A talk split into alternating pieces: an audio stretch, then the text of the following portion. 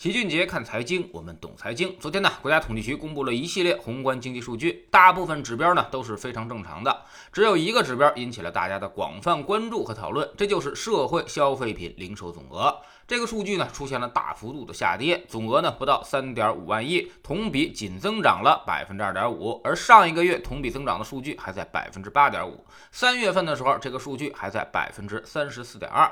所以今年的消费增速啊可谓是一路下行，直接的反应就是股市上关于消费品行业，比如食品饮料、家电、保险、医药全都在下跌，有不少白马行业甚至已经从高点下来，跌幅超过了一半。昨天数据出来之后呢，依旧在下。跌，可见虽然跌了这么多了，但是这个数据仍然是低于市场预期的。也就是说，我们已经知道结果很差了，但没想到结果这么差。先解释一下，什么叫做社会消费品零售总额，就是企业通过交易出售所有的产品以及餐饮服务的金额，也包括了电商商品销售的这些零售额。所以，社会消费品零售总额这个数据，基本上能够反映出大家花钱消费的意愿，以及企业的生意到底好不好。社零数据大幅增加，代表消费繁荣，大家都在努力花钱；但这个数据增速持续下降，则代表大家花钱已经越来越谨慎了。如今呢，就是这个情况发生了。那，为什么今年的社零数据从百分之三十四降到了百分之二点五呢？首先呢，就是统计原因啊。那么去年一季度因为疫情数据很低，所以今年一季度数据就很高了，这就是统计上的原因造成的。而去年八月份我们已经从疫情中恢复了正常，出现了一定的消费反弹，所以去年消费量增长一路上上。而到了今年，去年的基数就成为了压制的力量。其次呢，就是餐饮原因啊。今年的餐饮业确实出现了明显的下滑，在三月份的高峰之后就一路下行，加上疫情反反复复，让这个餐饮行业很不景气。上个月还增长了百分之十四点三，而这个月直接就是负的百分之四点五了。而去年呢，同期也是增速在负的百分之七。所以就餐饮行业来说，这两年在疫情的干扰下是非常非常的不好，两年平均数都是负的百分之五点八。第三呢，就是企业困难。之前老齐在知星球秦杰的粉丝群里面给大家详细的分析过，今年呢就是上游价格猛涨，下游价格猛跌。以制造业划线啊，那么采购的原材料成本大增，而产成品却卖不出去，下游消费动力不足，所以压力都甩给了中游的制造业。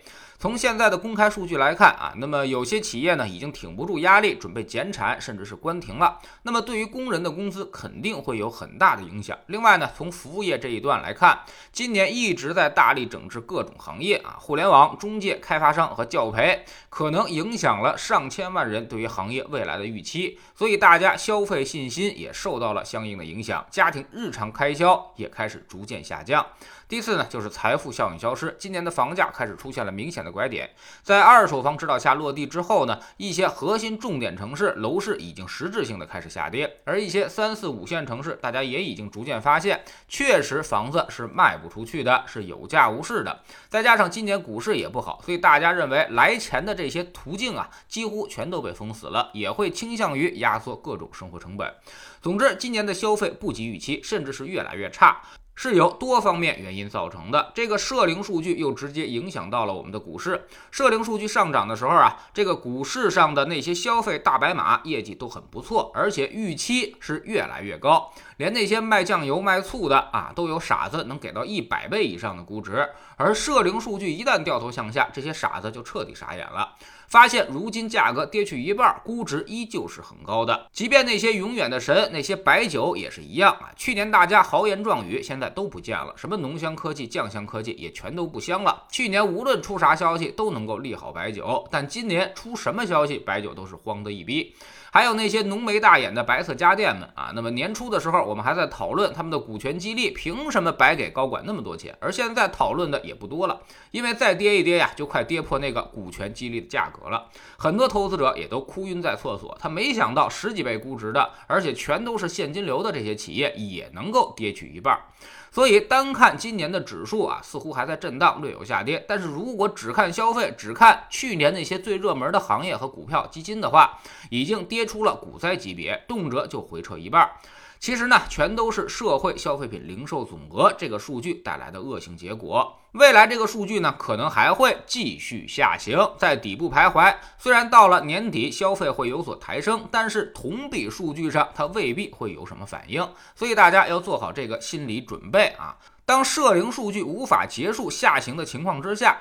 市场中这些消费类的行业恐怕不会有太好的表现机会，所以要抄底的最好还是再等等。